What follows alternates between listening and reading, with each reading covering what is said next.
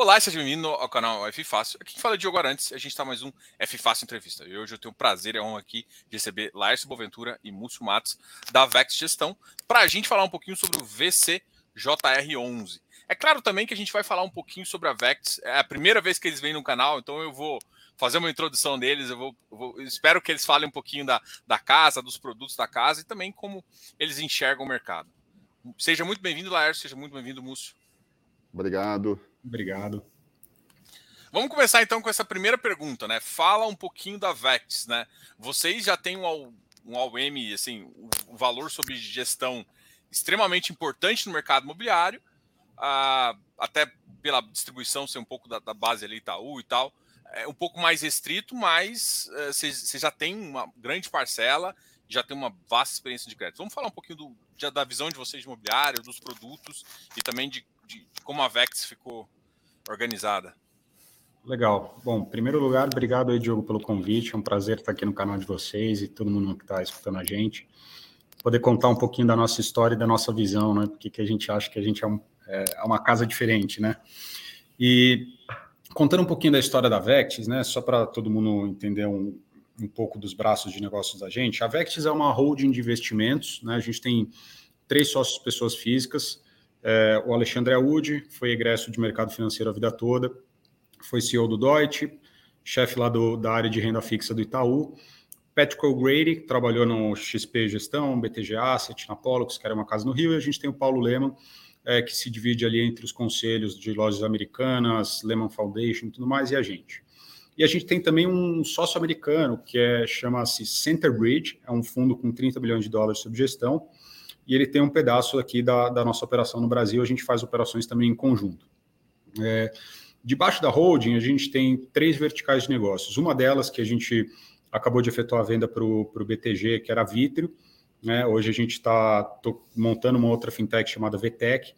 A gente tem um braço de participações em empresas, que a gente tem capital societário em algumas, eh, algumas iniciativas. Uma delas, Avenue Securities, que muito, muita gente usa para investir lá no, na, na Bolsa Americana é, Nelway, que era uma empresa de Big Data, e várias outras coisinhas. E aí a gente tem o braço aqui da, da gestora, onde eu e o Laércio é, somos sócios, Laércio, diretor de investimento, eu sou é, o head de crédito. É, e a nossa história começou juntos lá em 2016. Né? A gente começou, na verdade, não como uma gestora, mas mais como uma empresa de assessoria, onde a gente originava operações de crédito, estruturava, colocava um pouco de dinheiro próprio e chamava com investidores a mercado para trazer para essas operações. A gente fez mais ou menos 1 bilhão e 400 de, de operações estruturadas, né, nos mais diversos setores e nas mais diversas estruturas. É, e aí, em 2019, a gente iniciou o nosso, o nossa gestão ativa né, de, de, de fundos, é, depois de já ter tido esse track record, né, essa, esse histórico de operações que a gente fez dentro da Vectis como uma equipe juntas. E, obviamente, todo mundo aqui é, trabalhou há muito tempo no mercado de crédito, no mercado financeiro, em operações estruturadas, né? Laércio foi muito tempo do, do Itaú, tanto da área comercial como da área de estruturação. Eu vim do Credit Suisse, antes foi JP Morgan, enfim. Então a gente tem uma equipe aqui bastante complementar, é, com experiência em crédito, né? É, e créditos diferentes, créditos pensados, créditos estruturados, diferente daqueles produtos que são que a gente chama de plain vanilla, né? Aqueles produtos de prateleira. É, e aí a gente começou então nossa história lá em 2019, a gente fez o IPO do nosso, do nosso fundo, que hoje é o flagship da casa, que é o VCJR, é, captamos quase 600 milhões nessa primeira rodada, é, depois fizemos o segundo follow-on quase no mesmo montante, e hoje, agora há pouco, a gente finalizou a terceira emissão do fundo no valor de 300 milhões de reais, hoje é um fundo de mais ou menos um bi e meio, é, com mais de 10 mil cotistas aí é, ativos, né? É, depois a gente entra um pouco na história do fundo, todo, todas as aventuras que a gente teve de alocação no meio da pandemia e tudo mais, mas enfim, então, contando um pouco dos outros produtos da casa, a gente também tem um fundo de renda residencial que a gente montou em parceria com a Cirela, a gente tem quatro empreendimentos em São Paulo, e a gente também tem um braço de agronegócio aqui dentro da casa, é, um dos produtos até está em oferta, então a gente não pode comentar muito a respeito, mas a gente, no âmbito do agronegócio, a gente fechou uma parceria com uma, com uma consultoria, uma JV, é, para trazer todo um expertise também é, da Data Agro para dentro de casa é, e ter essa a, a, o, a experiência do de fato estar tá no campo dentro da Faria Lima, né? Então é, tem vários produtos aí para vir também no âmbito do agronegócio. junto com essa parceria. E também no imobiliário a gente deve crescer em outras verticais aí que a gente pode depois discutir um pouquinho mais para frente. Mas a grosso modo essa, essa é a nossa breve apresentação aqui.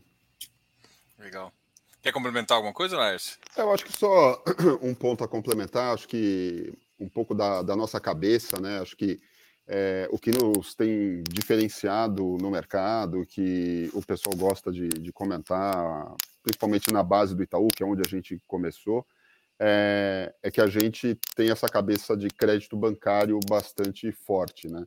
É, como o Múcio disse, eu fui quase 10 anos de área comercial, na época era uma estrutura ainda pré-BBA, então era membro de comitê de crédito, aí eu fui fazer meu MBA, quando eu voltei, eu voltei para o BBA, fiquei um pouquinho ainda na área comercial e fui para o banco de investimentos, onde eu fiz DCM, estruturação e depois produtos mais é, estruturados.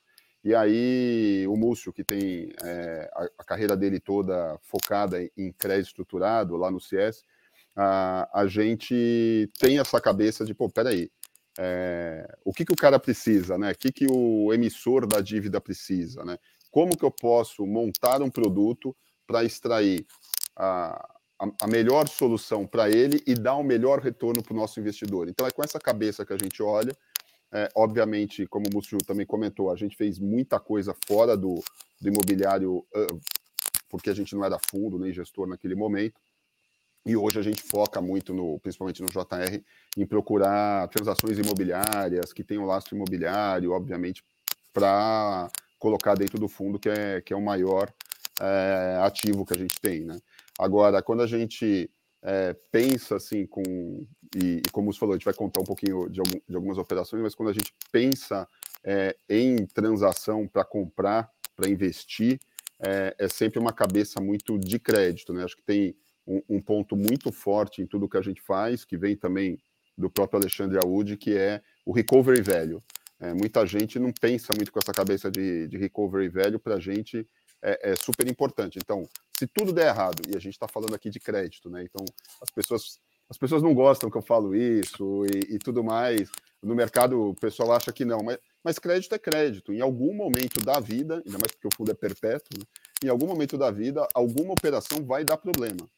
E aí é super importante saber o seguinte: pô, se der problema, é, quanto que essa garantia te devolve de dinheiro? É, dá para executar? Dá para vender? Você vende rápido? Você faz dinheiro com isso? Você consegue repagar é, principal, juros, e, e, e, é essa análise de risco que a gente faz com essa cabeça, principalmente do, do core aqui, do time, né, que, que é muito bancário, né? Então, acho é, que é... esse é um ponto importante, assim, de como a gente... A gente é uma casa de crédito estruturado, né? então é, a gente tem essa, essa vertical imobiliária, está agora crescendo na, na vertical do agronegócio, a gente já teve uma vertical é, de infra e está tá na prateleira aqui para trazer para frente de novo. É, mas assim, é, é, é, crédito e estruturação, crédito estruturado e estruturação. Algumas outras oportunidades que requer uma estrutura diferente, por exemplo, renda residencial, é, é, é, não é crédito, mas ele tem ali um componente de criar uma estrutura, simular uma renda fixa e tudo mais, é, que é um pouco a nossa cara, né? De montar estruturas e olhar sempre com essa cabeça de crédito.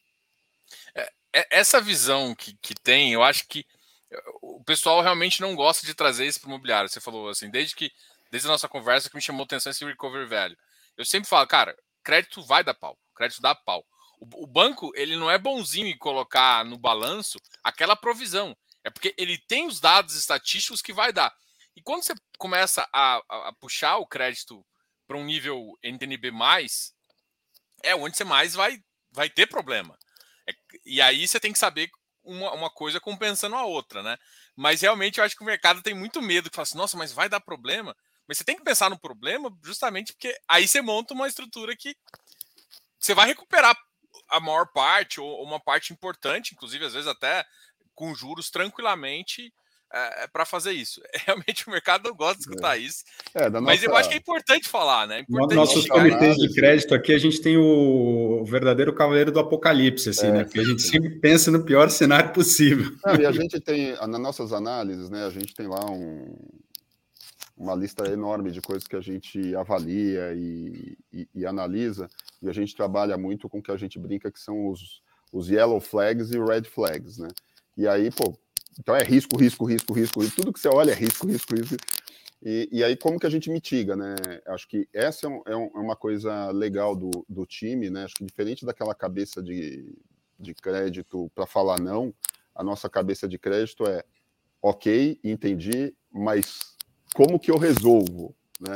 Então, inclusive, o, o, nosso jurídico também tem essa cabeça, né? A gente tem um sócio que é, que é advogado dentro de casa, a gente gosta de fazer as operações dentro de casa, a gente escreve os contratos dentro de casa, a gente estrutura mais de 90% das operações dentro do fundo, ou é, a gente originou e estruturou, e, e, obviamente não tem cobrança de FII, né? Toda, todo o resultado está dentro do fundo.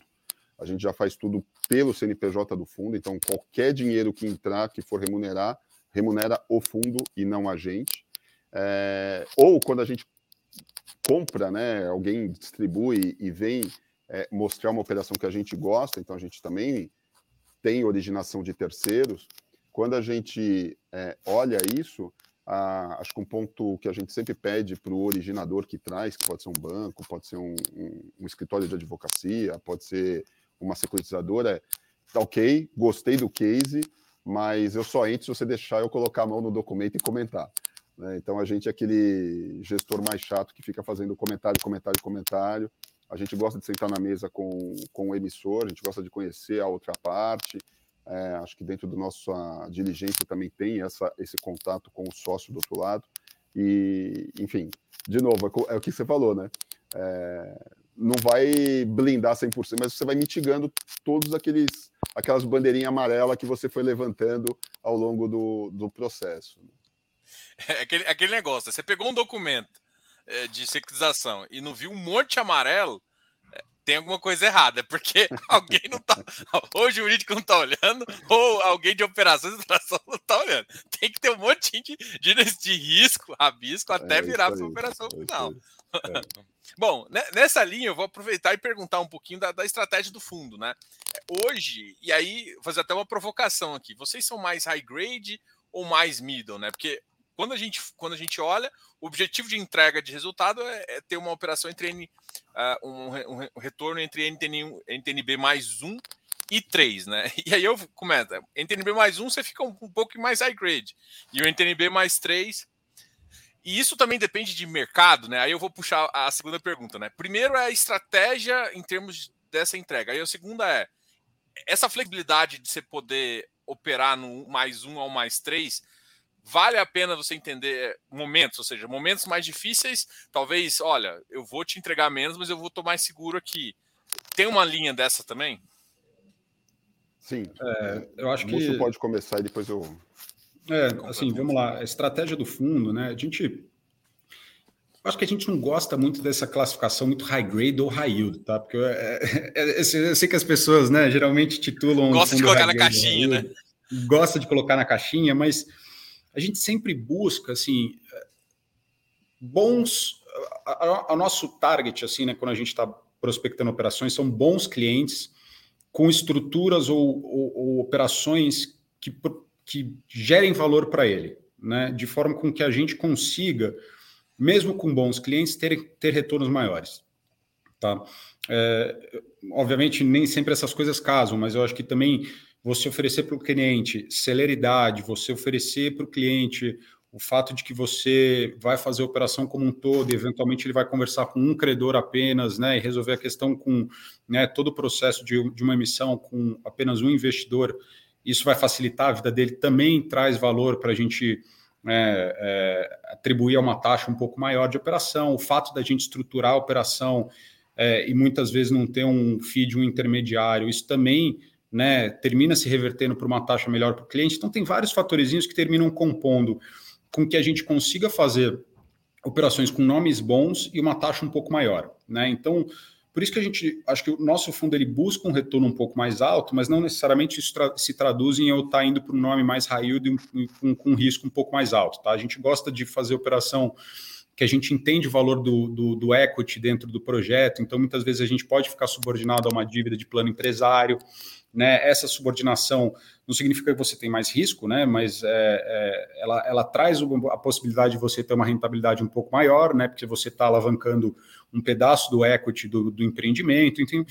Então a gente gosta de olhar coisas diferentes que se traduzam numa rentabilidade maior, mas não necessariamente mais risco para entrar numa categoria de high yield, tá? É, e, de novo, sempre escolhendo é, produtos que tenham recovery value e liquidez, né? Acho que isso é o mais importante no mercado imobiliário, é uma questão de liquidez, né? É, e aí o segundo ponto é com relação à NTNB, né? O, o, target do fundo. Eu acho que é exatamente o que você falou, é, Diogo. Assim, é, a nossa ideia, obviamente, a gente sempre vai mirar tá do, da metade para cima, né? Ou, se possível, sempre no topo, né? Eu acho que é é, é, é isso que a gente quer entregar para os nossos cotistas e é isso que a gente trabalha para acontecer. Agora, obviamente, tem momentos de mercado, como a gente passou é, na crise, que essa flexibilidade, não, não, necessariamente você vai ter a rentabilidade toda da carteira puxada para baixo, né? Mas você pode escolher uma operação específica que você coloque dentro da carteira, que tem essa rentabilidade mais para o nível de baixo da banda, né? Que no combinado faça sentido, né? Você obviamente vai puxar um pouco a rentabilidade como um todo para baixo, mas num nível de risco e num universo ali de, de, de, de, de visibilidade que a gente tem de mercado, né, o investidor pode ter uma rentabilidade mais baixa, mas mesmo tem mais segurança. É o caso que aconteceu com uma operação que a gente tem no fundo de Cirela. Né? Uma operação que é AAA, que em tese, né, até quando a gente fez, ela era uma operação que a rentabilidade estava acima de mercado, uma operação com garantia da Cirela, né? não tem operação nenhuma no mercado com garantia real da, da Cirela, e que a gente resolveu colocar no fundo num ambiente que a gente estava ali no olho do furacão né, do, da, da Covid, de uma crise sanitária, que a gente não sabia para onde ia o mercado imobiliário. Né? Então, naquele momento, a gente falou, vamos, vamos usar dessa prerrogativa que a gente tem de de-risk a carteira um pouco, né, diminuir um pouco do risco, mas ainda assim dentro de parâmetros que a gente acorda com os investidores. Né?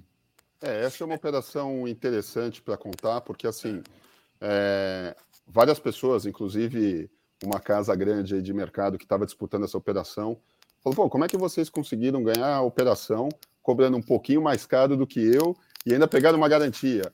Mas é, é um, aí conta um pouco da agilidade que a gente tem em executar as operações. É, a gente aqui a, todo, todos os sócios são muito mão na massa. Então, numa operação como essa, a gente, entre a primeira ligação e o desembolso, a gente gastou pouco mais de duas semanas por causa do registro da garantia. Porque o que acaba acontecendo é, senta na mesa eu, Múcio, o Carlos, que é o nosso sócio advogado, o Mário Salonikios, que é o nosso CEO, vai fazendo do diligence junto com o advogado. Então, assim, são os, os, os sócios sêniores envolvidos porque a operação tem que sair rápido, então a gente não tem tempo de, ah, discute com o advogado, vamos fazer um comitê. Então o comitê já é online, né? Já estamos ali juntos, senta do outro lado com o CFO da companhia e fala, ó, aqui eu aceito, aqui não aceito, aqui é deal break, vamos, vamos, vamos, e, pô, quando você vê, é muito mais eficiente. E se a gente fosse fazer uma transação é, vai, tradicional, esperar um distribuidor, montar e tudo mais, você imagina, mesmo uma 476, quanto tempo não leva é, para botar de pé, chamar investidor para comprar. Então, tem essa agilidade. O outro lado, a pessoa é, vê que tem, obviamente, essa, é, esse benefício, né? E aí isso é um trade-off. E aí, hoje, quando você olha para trás, né, com a taxa de juros do jeito que está, você vai falar, puta, mas é uma taxa super ruim, por que, que vocês não vendem? Bom, primeiro, se eu vender hoje, você sabe que a gente toma um prejuízo enorme que não faz o menor sentido. Né?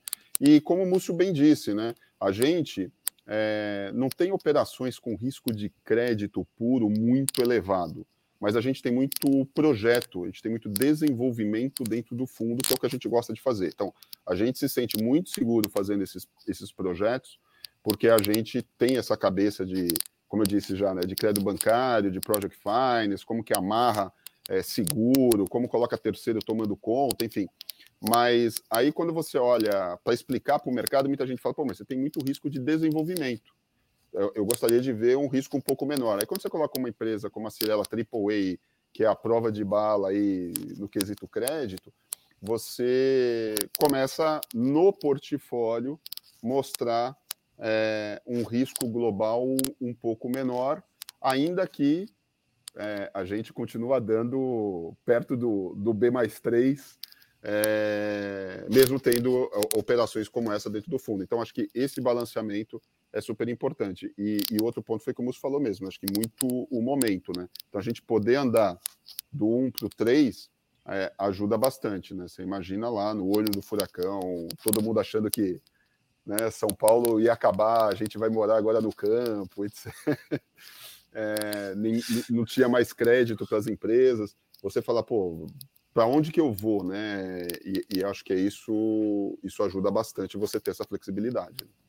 É, agora uma, uma, curiosidade assim também, eu acho até para o pessoal entender. É, crises vai ter, vão ter muitas aí pela frente, não vai ser a primeira. Dar crédito no meio de crise é diferente, porque às vezes a, própria NTNB não é uma referência boa como que, que, é, que é essa, essa visão de vocês? Assim, ah, beleza, eu preciso dar uma taxa e às vezes a referência da B ou tá acima demais, que talvez o risco ali não, não vale, ou tá abaixo demais. Como, como fazer isso? Assim, como, é, como vocês, por exemplo, vocês acabaram de passar isso, né? Você até citou, não, pegando mais garantia, pegando uma, uma coisa que me deixou mais confortável. Como é que é a visão de vocês? Porque no olho do furacão, parece que tudo nunca vai passar, que só vai piorar e que vai todo mundo quebrar. Mas não é isso que acontece, até porque não dá para acontecer isso. Agora, como é que vocês enxergam? Acho que isso, isso é, essa, essa visão que durante esses, esses, esses eventos mais difíceis dá crédito uh, é, é, tem que ter alguns passos, né? Isso que eu, que eu queria chegar nesse ponto. É, eu acho que primeiro a gente, a gente brasileiro, a gente já viveu muita crise, né? Então a gente sabe que crise é, vem e vai, né? Obviamente tem aquelas que são mais duradouras e aquelas que são menos, né? É, o que, que, a gente olha mais num, num, num, cenário de crise, né? É, um cenário de crise a gente se preocupa muito em onde a gente vai estar alocado, né? É, o mercado ele precisa ser um mercado, principalmente no imobiliário, ele precisa ser um mercado mais líquido, né? É, não, não, assim, São Paulo, o que é crise em São Paulo? Né? Você tem um, um, um, apartamento aqui ou um prédio na Faria Lima, não importa a crise que tenha, se você, com certo desconto você vai vender. Né? Você vai ter liquidez, porque vai ter alguém querendo comprar. Isso não pode ser verdade para algumas outras praças. Então a gente se preocupa, primeiro, muito no ativo, né, que é sempre o que a gente fala, o recovery value e a liquidez daquilo ali. Né? Então a gente tem que se posicionar em mercados mais maduros, em mercados mais líquidos e com uma razão de garantia maior. Né? Então você tem que ter uma combinação disso tudo.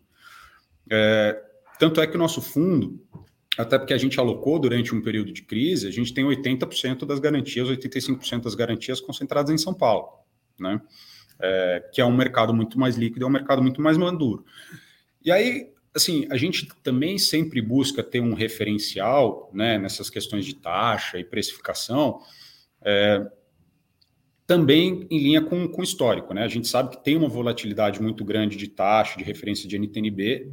O nosso mandato, obviamente, ele não é operar NTNB, né? É, ele é um mandato de travar os juros real naquele, naquele momento, né? A volatilidade da marcação a mercado você vai sempre ter, assim como se você comprasse uma própria NTNB, né? Um título público, você você ia ter que segurá-lo até o vencimento, né? Então, nosso, nosso propósito é sempre, obviamente, tentar precificar o melhor possível.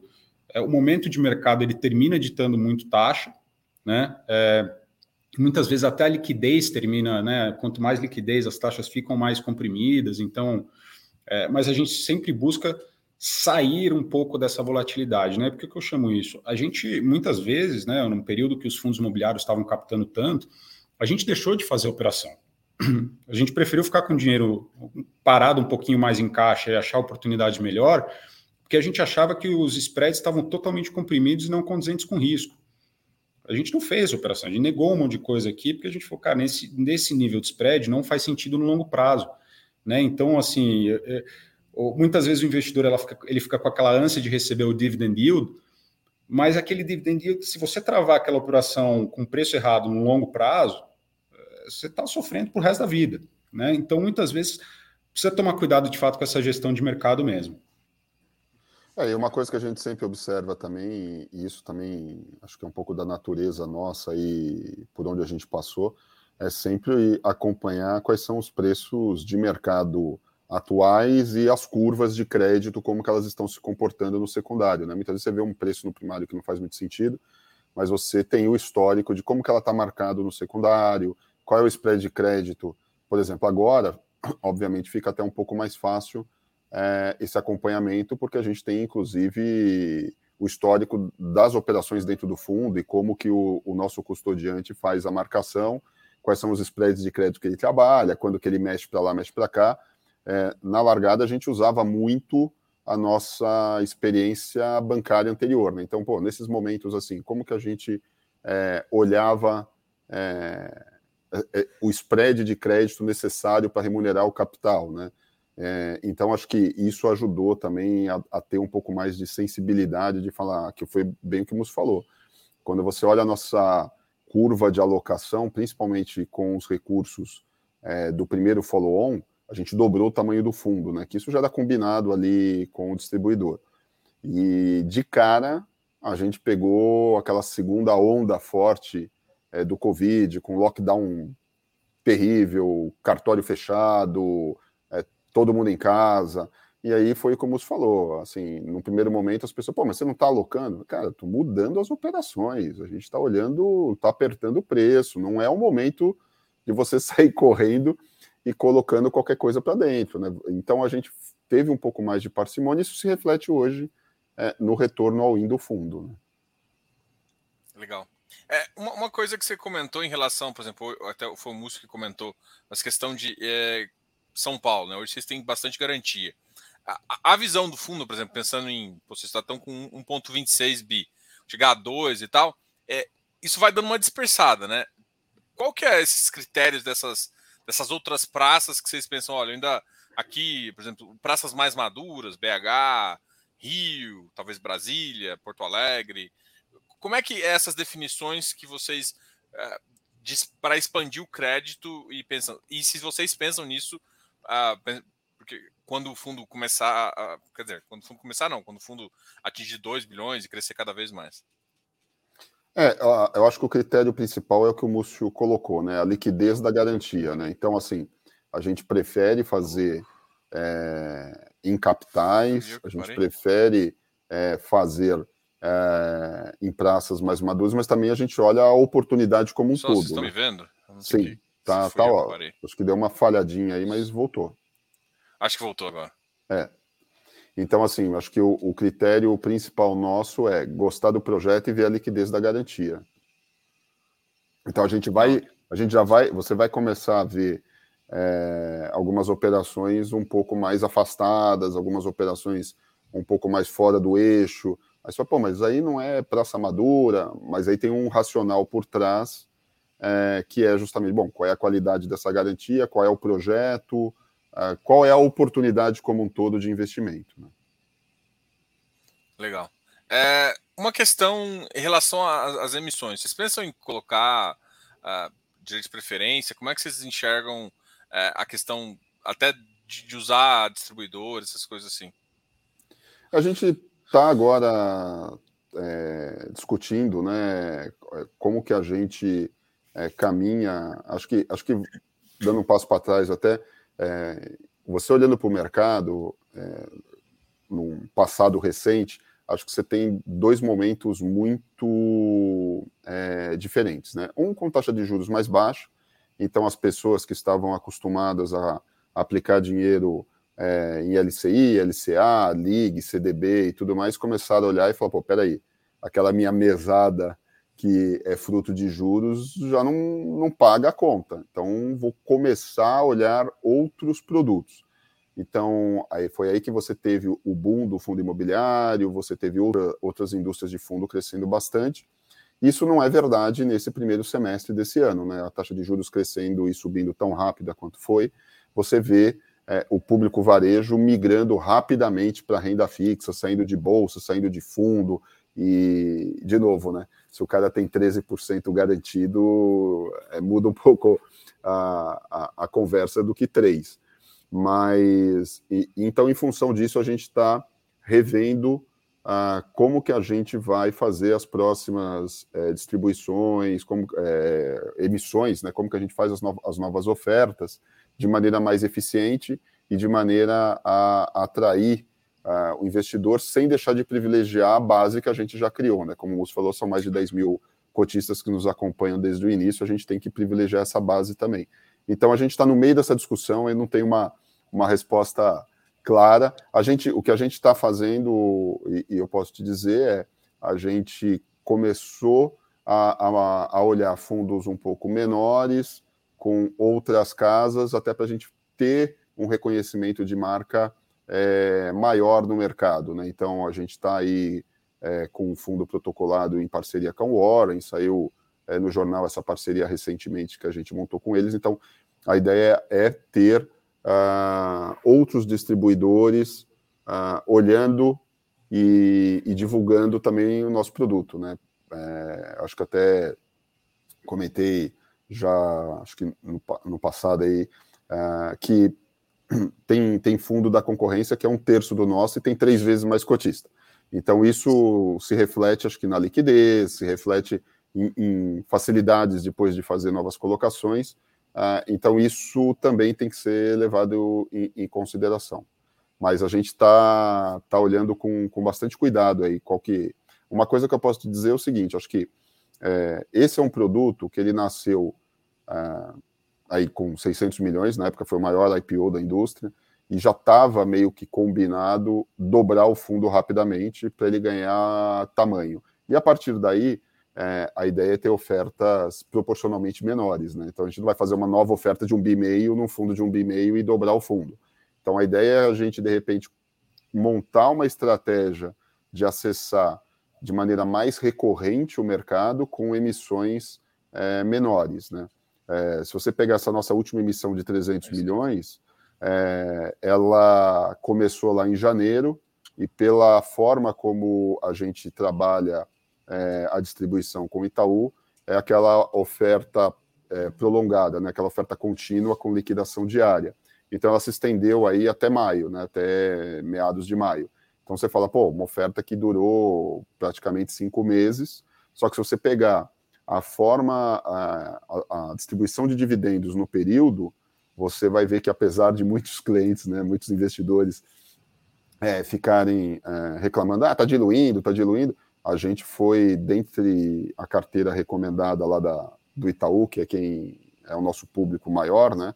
A gente teve sempre entre os top 3 em pagamento de, de dividendo. Então, mesmo com esse efeito de diluição, mesmo com esse efeito de emissão, como era uma emissão é, relativamente menor para o fundo, e a gente já estava com o pipeline assinado, contratado, foi, a gente foi desembolsando conforme o dinheiro ia entrando, e com isso você não tem aquele efeito de, pô, o dividendo por dois porque o cara captou um monte de dinheiro. Então a gente vem com, já vinha com essa estratégia é, de preservar né, o volume de dividendos mesmo durante um período de oferta, e agora a gente está é, discutindo, pensando como que a gente é, caminha para modelos de oferta que sejam mais eficientes. Tá? Legal. É, uma das outras coisas que a gente é, é, estava comentando aqui também, é, é, duas coisas que chamam atenção, que é a parte é, de acompanhamento e estruturação de vocês. Né? A gente acha, para quem está no crédito, sabe é, o tanto que isso é importante, né? Como é que, é, como é que funciona o, o time ali, principalmente acompanhamento também? Beleza, você estruturou bem, mas crédito a gente sabe que não é essa. Você deu dinheiro, você ainda tem que é, manter até para ver se as garantias continuam relevantes, é, tem aquela, às vezes, uma outra auditoria depois para ver para reavaliar a razão, até se tem mudança e tudo mais. Como é, que, como é que funciona todo esse processo? Como é que vocês enxergam isso? O foco de vocês, e eu acho que para quem entende de crédito, sabe que a importância, parte do valor, né? Não posso falar todo o valor, porque existem valores em várias questões, mas parte do valor importante do crédito está ali na originação e gestão. O outro está no acompanhamento, o outro, é claro, está na, na visão ativa da, da gestão para o futuro e, e, e, como eles compram o mercado, assim, como vocês compram o mercado. Não, sem dúvida. Eu acho que essa pergunta é muito bacana, né? Porque muitas vezes a gente fala só da primeira parte e esquece da cozinha, né? De tudo que acontece depois. E, E, e, e, exatamente assim, é exatamente por esse controle, né, esse, esse, monitoramento, que a gente até gosta de ter controle nas nossas operações, tá, Diogo? Então, assim, a maior parte do, das operações que a gente tem no fundo, ou a gente detém 100%, ou a gente detém controle, ou se não, em última instância, controle compartilhado com alguma gestora que a gente, que a gente gosta de, de trabalhar. É, porque as ações precisam ser tomadas rápidas quando tem um problema. Né? E se você não tem o controle das, dessas operações, você precisa chamar uma assembleia, é, convocar, né, combinar entre um monte de, de cotista que, que vai ser tomado. E, e, e, aí, tudo isso, né? Por que, que a gente tem esse controle e gosta de tomar ação rápida? Porque a gente monitora o crédito. A gente quer ser o primeiro a tomar uma atitude se isso der problema. Então, a gente desenvolveu aqui dentro é, uma área de monitoramento que a gente basicamente a gente independe de securitizadora e agentes fiduciários é, para cobrar cliente, para cobrar todo mundo das obrigações contratuais que precisam ser mandadas. Então, a gente tem um nível de controle desde obrigação financeira, ou precisa mandar anualmente o IR dos sócios, ou uma certidão de protesto, qualquer outra coisa desse tipo, tudo que tem na documentação de obrigações né, contratuais, a gente transforma isso numa planilha e num sistema que ele indica a data para a gente, ele manda e-mail automático cobrando as pessoas se a gente não recebeu as informações, se a gente recebe, tem um check, tem as pendências. Então, tudo isso a gente faz um monitoramento próprio é, dentro de casa de todas as operações. Né? É, isso na parte contratual, obviamente. Né? E aí, a gente também faz, né, principalmente para essas, essas operações de desenvolvimento, um monitoramento de obra. Né, um monitoramento constante de obra, reuniões com os clientes. Então, é, muitas visita vezes. Visita nas obras. Visita nas obras, né? Muitas vezes a gente terceiriza um relatório de engenharia, né? É, a gente não tem um engenheiro aqui dentro, mas a gente tem uma, é, uma equipe de imobiliário que é, veio de incorporadoras, né? Veio da Zetec, veio, né? Enfim, de, de, de, outros lugares, que não só eles fazem, né? Toda, toda a análise, mas eles depois também são responsáveis por monitorar. Então, é, até um ponto mais fácil da gente ter uma concentração em São Paulo, porque assim, a gente pega o carro durante a semana e passa na obra, né? Eu aqui, quando eu volto para casa do escritório, eu passo todo dia na frente do Fazano do Itaim ali, que é um dos empreendimentos que a gente tem. Então eu paro o carro, dou uma olhada. então assim, então a gente faz todo esse monitoramento constante de todos os empreendimentos, sejam via as cláusulas contratuais, seja via acompanhamento de obra e visitas. Né? Engenheiro a gente até tem, não tenho mais o CREA. eu também, eu também. Boa. Eu vou puxar uma pergunta aqui, que é uma pergunta que uh, acho que começou a tomar relevância, que é a questão do MXRF, né, que é a questão de apuração e tudo mais. E, e também é interessante o pessoal entender a diferença entre apuração caixa e contábil uh, e e até olhar para os administradores, né? A gente, a gente sabe que o administrador de vocês é a Entrag, a Entrag costuma, né? Até, até onde a gente vê, todos os, os fundos dela são, são normalmente são, são competência contábil, né? É, vou aproveitar e fazer essa pergunta aqui do Physios tá Paper. Não, acho é, que. É, é, e outra, depois é aquela que assim, como está a questão do lucro, prejuízo acumulado, sim, sim, sim. acumulado e como se posicionam com previsão de inflação recuando. Aí depois depois a gente vai perguntar sobre como é que vocês acham o mercado, mas tá vamos começar com essas duas primeiro, que é mais fácil. Eu acho que a parte contábil, a gente tem aqui o, o nosso time interno também, que está sempre conversando com os auditores, estudando. Eu mesmo é, tenho, é, não sou contador, mas estudei muita contabilidade já na, na vida e acabo acompanhando de perto. Então, assim, o que a gente é, desde o início do fundo, controla e vê, é a questão do competência versus caixa. Né? O nosso fundo, ele, para, acho que, principalmente por serem IPCA, né, é, e assim como outros fundos da, da indústria, é, inclusive os que estão dentro da Intrag, o, os fundos em IPCA, eles têm ah, uma, uma defasagem, né, se você usar o critério caixa, que ia destoar demais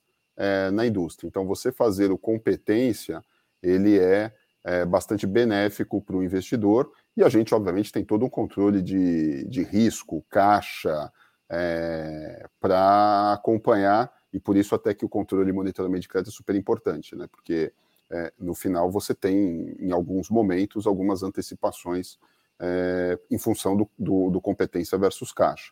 Agora, a, ao falar isso, o, como que é mensurado, é, e aí em função até do que foi discutido recentemente é, no colegiado e, e, e tudo que está sendo feito. A gente, inclusive, está aqui agora numa força-tarefa com, com a Price, é, fazendo uma, um aperfeiçoamento da metodologia para deixar ainda mais transparente a forma como a gente divulga as, nossa, as nossas DFs. Né? É, se você pegar lá CPC 38, olhar e, e, analisar, você vai ver que tem ali uma série de, de condições que tratam é, é, desse assunto e, e, a gente já vem, obviamente, aplicando isso é, desde o início do fundo, mas é, acho que não estava muito claro. Então, basicamente, o que, que você tem? Você tem que separar bastante o que, que é marcação a mercado em função de curva de taxa de juros do que, que é, é rendimento a, auferido, é, mesmo sendo regime competência, pelo papel. Né? A hora que você segrega isso, e isso já acontece desde o início do fundo, a marcação a mercado, você vê impacto no patrimonial desde o D mais um, né? Se você pegar o meu patrimonial que a gente divulga no nosso site todo dia, você vê que ele flutua. E ele flutua pela marcação a mercado é, dos papéis. Então, isso afeta patrimônio. É, quando você pega resultado, você pega o rendimento que aquele papel está tendo e vai fazendo as apurações e esse controle caixa versus competência. Então, a hora que você deixa isso de uma maneira mais transparente, você vai ver que o fundo tem lucro acumulado desde o início, mesmo com a queda é, de, de, taxa de juros, porque assim, quando, quando, aliás, quando caiu a taxa de juros, você teve muito mais lucro acumulado que você não distribuiu, porque não era um lucro é, fruto de rendimento, era fruto de marcação ao mercado. Agora você vai ter, com a subida da taxa de juros, o, uma marcação ao mercado que te traz um prejuízo, mas esse prejuízo não é rendimento, é um prejuízo patrimonial. Então, isso tudo a, a gente está fazendo esse aprimoramento, vocês vão ver aí é, em breve. E hoje o fundo hoje não, né? desde o início, o fundo sempre distribuiu em cima dos lucros apurados de rendimento imobiliário e lucros acumulados. Então, o fundo ele distribui mais de 95%. A nossa curva, se eu não me engano, estava em 98% e agora está em torno de 99% dos rendimentos que a gente está tá distribuindo. Então, a gente distribui bastante mesmo. Acho que é, é, é, um pouco a filosofia da casa, não é? Até porque né, eu tenho que distribuir 95%. É, a cada, a cada semestre pela lei, e aí se a gente ficar segurando, acaba que é, vai, vou, vou, pegar lá em dezembro te dar uma porrada, vai chegar junho vou dar uma porrada, você vai perguntar, bom, mas por quê? A inflação não subiu, a inflação caiu, você pagou mais, aí vira uma bagunça para explicar para o investidor. Então, a gente quer ser super transparente. A inflação subiu, dividendo vai ser alto. Inflação caiu, dividendo not so much, né? Mas, enfim, acho que a, a ideia é essa, e até por isso que a gente pagou nesse último mês 1,75, né? Porque a gente paga, vamos lembrar, fundo de inflação paga com dois meses de atraso. Então, eu estou pagando a inflação de março, que foi 1,63, agora vou pagar de abril, que foi 1,06. Então, o fundo ainda tem essa inércia de, de bons pagamentos. Por isso que eu venho sempre falando lá desde outubro que no curto e no médio prazo o fundo ainda vai dar é, bastante alegria de dividendo comparado com os fundos em, em CDI, né? Porque a gente tem essa, esse lag.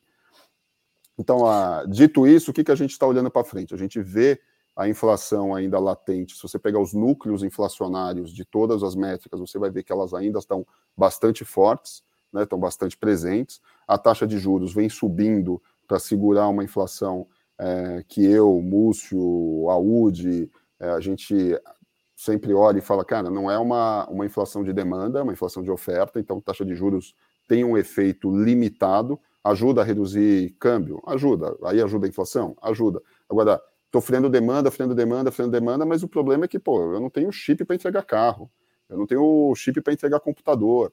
Então, você tem aí um problema de, de oferta, fruto das quebras das cadeias logísticas lá atrás, por causa da Covid, depois foram ainda é, super afetados pela guerra. Você tem problema de preço de alimento, preço de fertilizante. Fertilizante antes da guerra já era um problema, porque já tinha uma série de embargos para a Bielorrússia.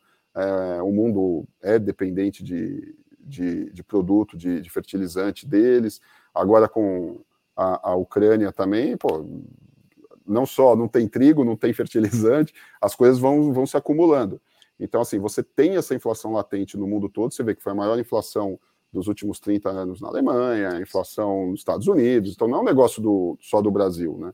É, e todo mundo está puxando taxa de juros porque, pô, também tem que se defender, tem que valorizar a moeda, enfim, a gente pode fazer uma outra live discutindo. Mas, assim, a gente vê que a inflação, ela vai, esse ano a gente ainda continua trabalhando com dois dígitos, e depois ela começa a, arrefecer.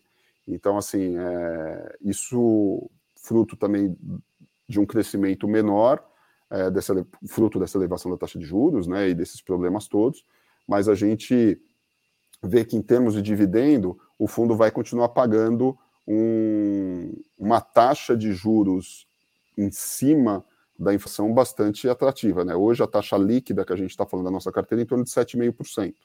Então, 7,5% mais o, o IPCA é, ainda tem bastante desaforo aí de queda inflacionária para a gente combater é, o que, que é uma, uma Selic. Quando a gente olha uma projeção nossa de longo prazo para a estabilidade da, da Selic, né, quando a gente pega a curva da B3 e depois a gente pega todos os swaps para IPCA na mesma, na mesma base, a gente vê que a gente mantém aquele spread é, vai, em torno do, do, do, do, centro da nossa meta, que é o B mais 2 ali. A gente está mantendo isso no longo prazo é, com a carteira. É, é, é, engraçado, né? Porque essas análises, muita gente pega e fala o seguinte: ah, peguei aqui o relatório Focus e vi que a inflação é 6. Mas eu pego a curva da B3 para ver que a taxa de juros é 14. E aí o cara compara e fala: oh, seu fundo não funciona. Cara, se você usar a mesma base, funciona, né? Então, a, a, hora que a gente ajusta as bases, a gente tem mostrado isso no mercado, tem explicado. Então, o fundo, o fundo em PCA, a gente continua bastante é, confiante que ele te dá essa proteção patrimonial, né? Porque, de novo, como o Búcio disse, é, a gente é brasileiro, o país é cíclico, inflação sobe, cai, sobe, cai. você tem que ter um, acho que a gente você tem que ter um percentual da sua carteira protegido de inflação. E eu acho que o nosso produto encaixa bem, tá? Legal. Tem uma, tem uma coisa que você comentou que é a questão. É, acho que na verdade foi o Múcio, mas vocês podem falar que eu achei interessante, a gente até tinha conversado um pouquinho. É, que é a subordinação do. Até tão, já quero entrar em algumas operações aqui, é, para a gente poder falar de algumas coisas que eu achei legal aqui. E nosso tempo já está com 50 minutos, então eu tenho que entrar aqui. É, subordinação do plano empresário, né? Eu achei, achei essa estratégia assim bem legal, assim, como é que como é que vocês trabalham? Se vocês quiserem comentar, até falar já da, da, da operação e tudo mais. Eu, eu gostei bem de, dessa, dessa visão que mostra um pouco do trabalho que vocês estão fazendo. É, o, o que, que significa isso, né, Diogo? O, o, geralmente, né, as, as incorporadoras elas tomam uma linha mais subsidiada, mais barata para construir os empreendimentos, que é o tal do plano empresário aí que todo mundo fala, né? É, só que esse plano empresário, você tem uma limitação do quanto você consegue alavancar nesse empreendimento. Né? Você não consegue alavancar 100% do valor desse empreendimento dentro do plano empresário. Tá? As incorporadoras, né, elas precisam aportar capital nesses empreendimentos. O plano empresário, ele não cobre alguns custos, né, é, que as incorporadoras têm nesses empreendimentos, stand de obra, é, ITBI, enfim, imposto, tem várias coisas que o plano empresário não cobre. Né? Então, essas, essas incorporadoras terminam colocando equity nesses empreendimentos. O plano empresário é uma dívida de longo prazo, que quando você né, entrega as chaves, você faz o repasse lá para o banco financiador, e aí, enfim, o banco, você recebe todo, todo o dinheiro à vista ali do, do apartamento nas chaves. Né? É, o que a gente faz nesses casos, assim, a gente, como, como tem essa equipe aqui que veio né, do, do mercado imobiliário, a gente faz toda uma análise de viabilidade desses empreendimentos, né, com curva de venda, custo, né, forma de recebimento, prazo, tudo mais. E a gente chega num, num, num, numa, numa garantia ou num conforto de que aquele empreendimento, se bem vendido ou se de acordo com aqueles parâmetros que a gente definiu na, na viabilidade financeira, ele tem um, um, valor de equity, né, que é o valor de sobra de caixa, o valor do, do lucro que aquele empreendimento vai dar para o incorporador. Né?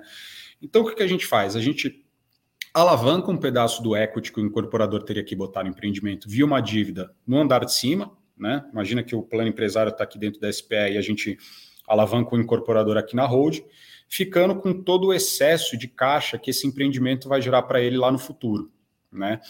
Então, se der qualquer problema aqui, né, eu, tenho, eu tenho acesso a um empreendimento, né, com um incorporador, eu tenho acesso a um empreendimento que eu sei que é um empreendimento que eu estou confortável, que é um empreendimento saudável. Esse empreendimento ele vai estar 100% financiado, né, porque ele tem um plano empresário, mais um pedacinho de equity do empreendedor, mais a nossa dívida, isso é suficiente para construir aquele projeto até o final, né, e a gente fica com o recebimento do que seriam os dividendos daquela SPE pós o pagamento do plano empresário. Tá? Então é isso que a gente faz de dívida subordinada. A gente está alavancando um pedaço do equity do, do, da incorporadora e, e por isso que a gente termina tendo essas taxas um pouco mais atrativas do que muitas vezes você estando ali no andar de baixo financiando diretamente o empreendimento. Né? Legal. E ah, vamos é, assim aproveitar e falar um pouco das operações de vocês, né? Que, que é onde vocês conseguem colocar essa, essa, essa estratégia de vocês, onde vocês acabam deixando, mitigando um pouco de risco, deixando um pouquinho. Eu vou falar de algumas operações, a gente estava pensando aqui, por exemplo, operações do Hotel Fazano, né? Você estava até comentando que você é um que você passa ali, é, é, ali todos, todos os dias, né? Eu acho que talvez essa, essa é, eu acho que é uma das operações talvez mais tranquilas que a gente tem, né? Apesar das pessoas falarem, pô, é, é, é uma operação que vocês deram para a Gafis e tal, é uma operação grande, mas é, qual que é o racional dessa operação? Né? A gente financiou a aquisição pela Gafisa Properties do Hotel Fazano Itaim, né, que é correspondente ao hotel e algumas unidades de estúdio. A Gafisa Properties ela é proprietária do empreendimento. Tá? É, o risco de construção ali é da Even. Né? A Even é uma duplo a mais aí local, é, tem um balanço super forte a gente fez análise de risco de crédito da Even, né? É, apesar de quase ser no-brainer fazer, né? Porque a gente acha que é uma, incorporadora muito boa. É, e a gente analisou ali, primeiro, o empreendimento e o risco de construção. De quem era o risco de construção? Nesse momento, não era da Gafisa, era da Even, né? É, então a gente analisou a Even e o risco da Even entregar aquele empreendimento e quais eram os seguros que eventualmente estavam atrelados àquele empreendimento. Além disso, a gente analisou Localização do empreendimento. A gente vai acabar com um empreendimento que no limite é um empreendimento no Itaim, na Rua Pedroso, ou um bairro super nobre. Em segundo lugar, a gente avaliou é, o que, que, seria aquele empreendimento e qual é a receita que aquele empreendimento geraria. Né? Diferente de um, de um, de um, de um, prédio residencial, que você vai vender as unidades, ele é um empreendimento que ele vai gerar fluxo de caixa pelo, pelo, pelo, pela perpetuidade da operação do hotel fazendo. Né? Então, a gente também contratou um estudo de mercado né, é, que nos desse uma visão, primeiro, geral do mercado hoteleiro, segundo, específica do, do, do mercado hoteleiro de luxo em São Paulo, e terceiro, um mercado, é, como, é que, como é que era a regionalização desses hotéis. Né? Então, no Itaim, por exemplo, você não tem muita competição de hotel de luxo. Né? Principalmente a gente está numa região ali da Faria Lima, que é uma região né, do mercado financeiro e que tem, que tem muitos negócios mas a gente tem competição, talvez, do, do, do, Hotel Fazano, ali nos Jardins, né? Você tem o Nick, que é um pouco mais afastado, enfim, você tem os hotéis que são ali na, nas Nações Unidas e tal.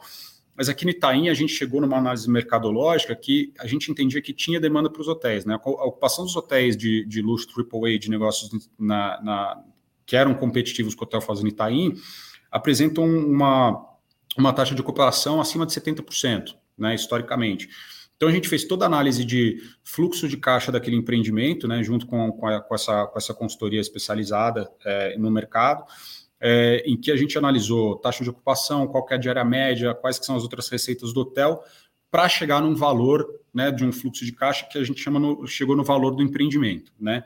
Então eu estou é, confortável com a localização, com a liquidez do empreendimento, estou confortável com o risco de, de, de, é, de, de construção de obra, né? É, a gente, obviamente, faz o monitoramento também da, da, da obra. Eu estou confortável com o valor do ativo, com a bandeira do ativo. A gente olhou todos os contratos que foram amarrados com, né, com, com todas as partes ali que estavam presentes no, no, no empreendimento. Então, esse é um caso bem interessante que a gente também atuou super rápido, né? Porque era, uma, era um processo de, de aquisição, então precisava de celeridade na, na solução de financiamento né? E, e, e, a gente fez uma análise também bem detalhada a respeito dos empreendimentos e do risco que era estar exposto né, num, num, num empreendimento hoteleiro ali naquela, naquela região. Né? Então, esse é, um pouquinho da história desse caso. Bom, eu vou eu vou pedir é, para falar um pouquinho da operação é, Nações Unidas também, que é, que é uma estratégia que é bem legal. Acho que o Laércio estava comentando ela, que chamou bem a atenção, é. que é a divisão. Que, que, é, que, vocês tomam algum risco de projeto, mas. Uh, Limitado, né? mitigado. Exa é. Exatamente. Ali, ali é um. A, é, esse jogo é um caso interessante que a gente entrou bem no começo. É, era a saída de um empreendedor para a entrada de outro.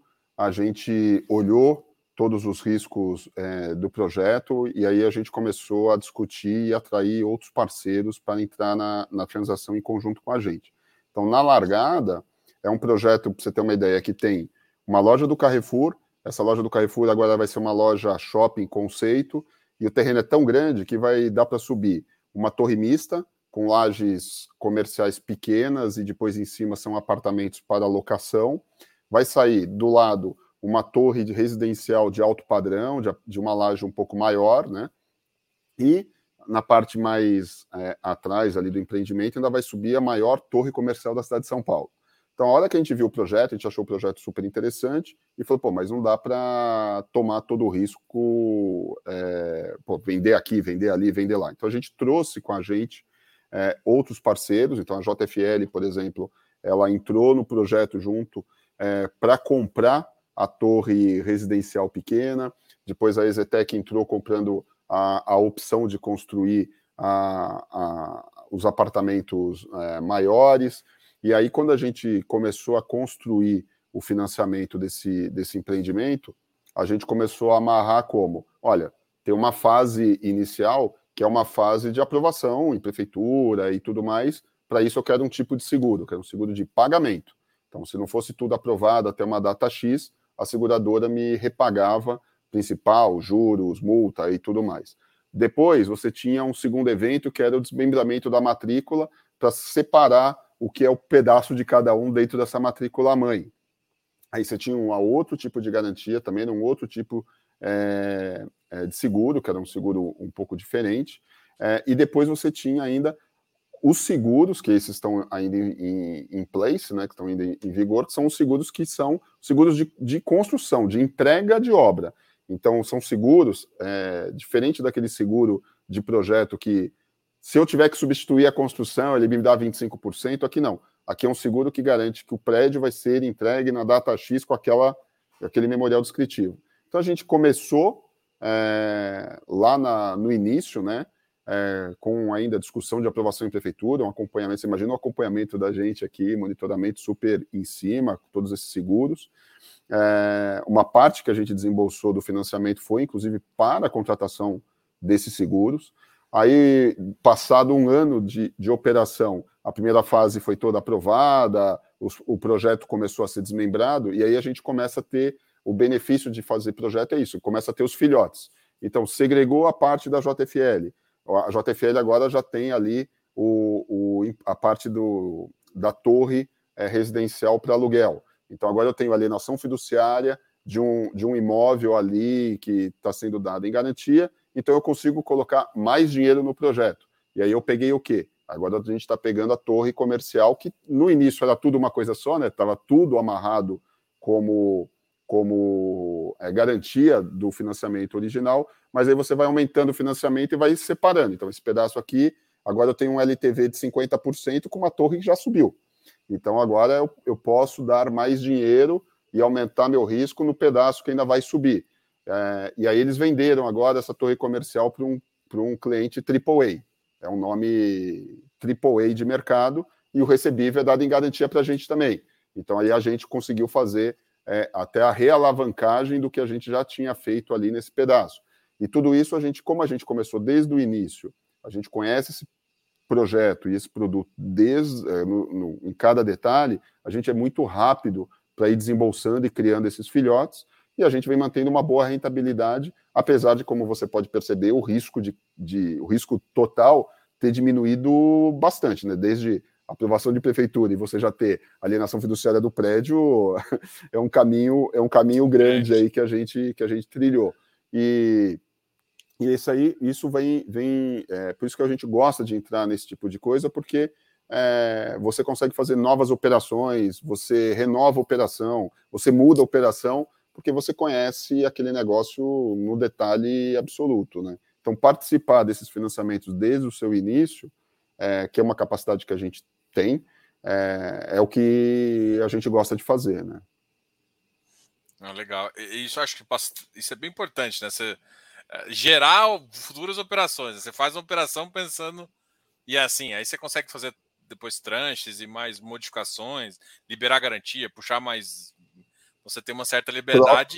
Empurra para lá uma garantia, dá, põe o dinheiro para cá e para outra, vai reciclando capital, e aí a gente consegue, né? Agora, pô, a torre está pronta. Eu vou ter um fluxo de aluguel ali. Pô, será que não vale a pena alongar ao invés de receber? E aí você vai discutindo essas coisas e vai vendo o, o risco-retorno de cada um. Né? É, é, e essa, essa, essa questão de, de como vocês trabalham um projeto tentando deixar ele mitigando, colocando seguros, foi uma coisa que chamou bastante minha atenção na, até na nossa conversa e tal. Eu achei, achei bem legal, assim, que traz. E aí entra do seu back, do background de vocês, né? traz essa visão de, de bem de, de bancário mesmo. Assim, eu sinto essa, essa visão nessa num olhar mais de projeto. Você está tomando o risco, mas o fundo acaba tomando um risco bem segurado, vamos dizer assim. Vou usar esse, essa linguajar aqui que fala. Vou, é. A, a, amarração, a amarração na largada é, é, bem complicada, né? Mas aí, uma vez que está amarrado, até para o cara chegar e falar: ah, não, vou pré-pagar com multa e vou fazer outra coisa, pô, para ele desmontar tudo aquilo também é mais difícil, né? É, legal. Uma outra operação aqui que, que eu quero, até depois a gente falar um pouquinho do segmento, acho que já está tá, já está com uma hora aqui, mas eu queria aproveitar e perguntar. Tá bom que é de home equity, né? Ah, tá bom. Uh, da Cashme, ou, ou até tem créditos também. Essa, é essa, isso. É essa é uma enxergam... interessante. É. A gente começou a acompanhar, Diogo, a parte de home equity lá atrás. Né? Acho que foi um dos primeiros CRIs que a Créditas emitiu. A gente conversava bastante lá com o time da Créditas. A gente estava acompanhando isso. Eu, particularmente, é, lembro de de conversas com a antiga Brasília Securities lá atrás, né? Vai ficando velho e vai lembrar das histórias, parecendo aquele estilo velho. É, e aí o pessoal falava, ó, eu comprei, eu lembro do pessoal lá falando, ó, comprei essa carteira toda defaultada, mas é alienação fiduciária para ver se funciona. Quando o, o advento da alienação fiduciária começou. E aí o pessoal, pô, comprou 100, 200, 300 operações, todas defaultadas, mas todas com alienação fiduciária, e começou a ir atrás. vou executar, vou ver quanto tempo leva, vou ver qual é o problema do contrato, para aprender a lidar com isso. Então, depois é, dessa fase, a gente sempre teve bastante um olhar assim de, de segurança em cima da alienação fiduciária, mesmo é, de residência. E aí vem as melhorias é, jurídicas e de legislação ao longo do tempo, que culminou no pessoal começar a fazer o, o home equity com é, um pouco mais de segurança e, e, olhando, obviamente, é um mercado que a gente vem acompanhando e vem aprendendo cada vez mais é, quais são os, os, os, cuidados que você tem que ter, né? E aí o que acabou acontecendo foi, é um, é um segmento que a gente é, olhou bastante, ele vinha com taxas muito boas, o mercado rapidamente gostou e as taxas caíram drasticamente, o que para a gente acabou não fazendo muito mais sentido a gente colocar mais e mais coisas dentro do fundo, é, e a gente acabou fazendo com a Créditas é, uma operação lá atrás, e depois com a CashMe, é, a gente montou, em parceria com o Banco Safra, foi a primeira emissão da CashMe no mercado, em que a gente teve a oportunidade de fazer, inclusive, cherry picking de nome e crédito lá na, na carteira deles para montar uma primeira uma primeira transação a, a, mercado. Se não me engano, eles já fizeram outros com uma taxa também melhor.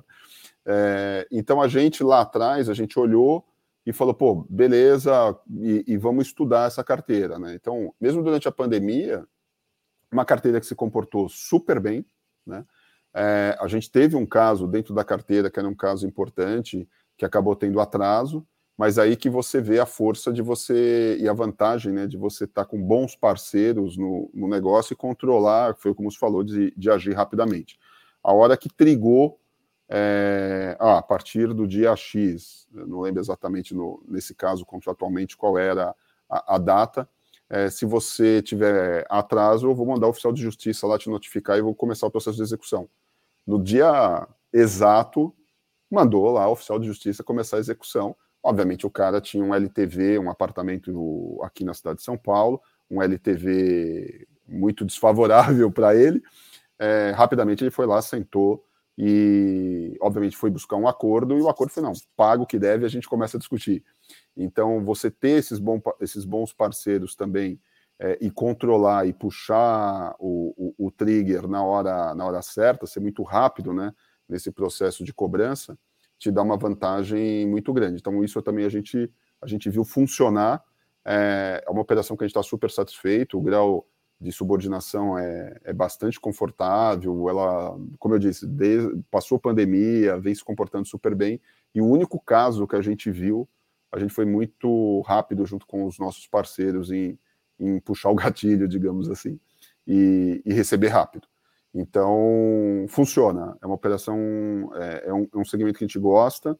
A gente, de novo, só não tem mais é, porque os preços, os preços, os preços caminharam muito rápido é, para um spread baixo, né? Porque o risco realmente não era tão grande como nessas primeiras operações o mercado enxergava. Né? O mercado não conhecia, então, pela novidade, você tinha esses spreads. Como a gente acompanhava isso há muito tempo, é, a gente estava bastante confortável com as carteiras.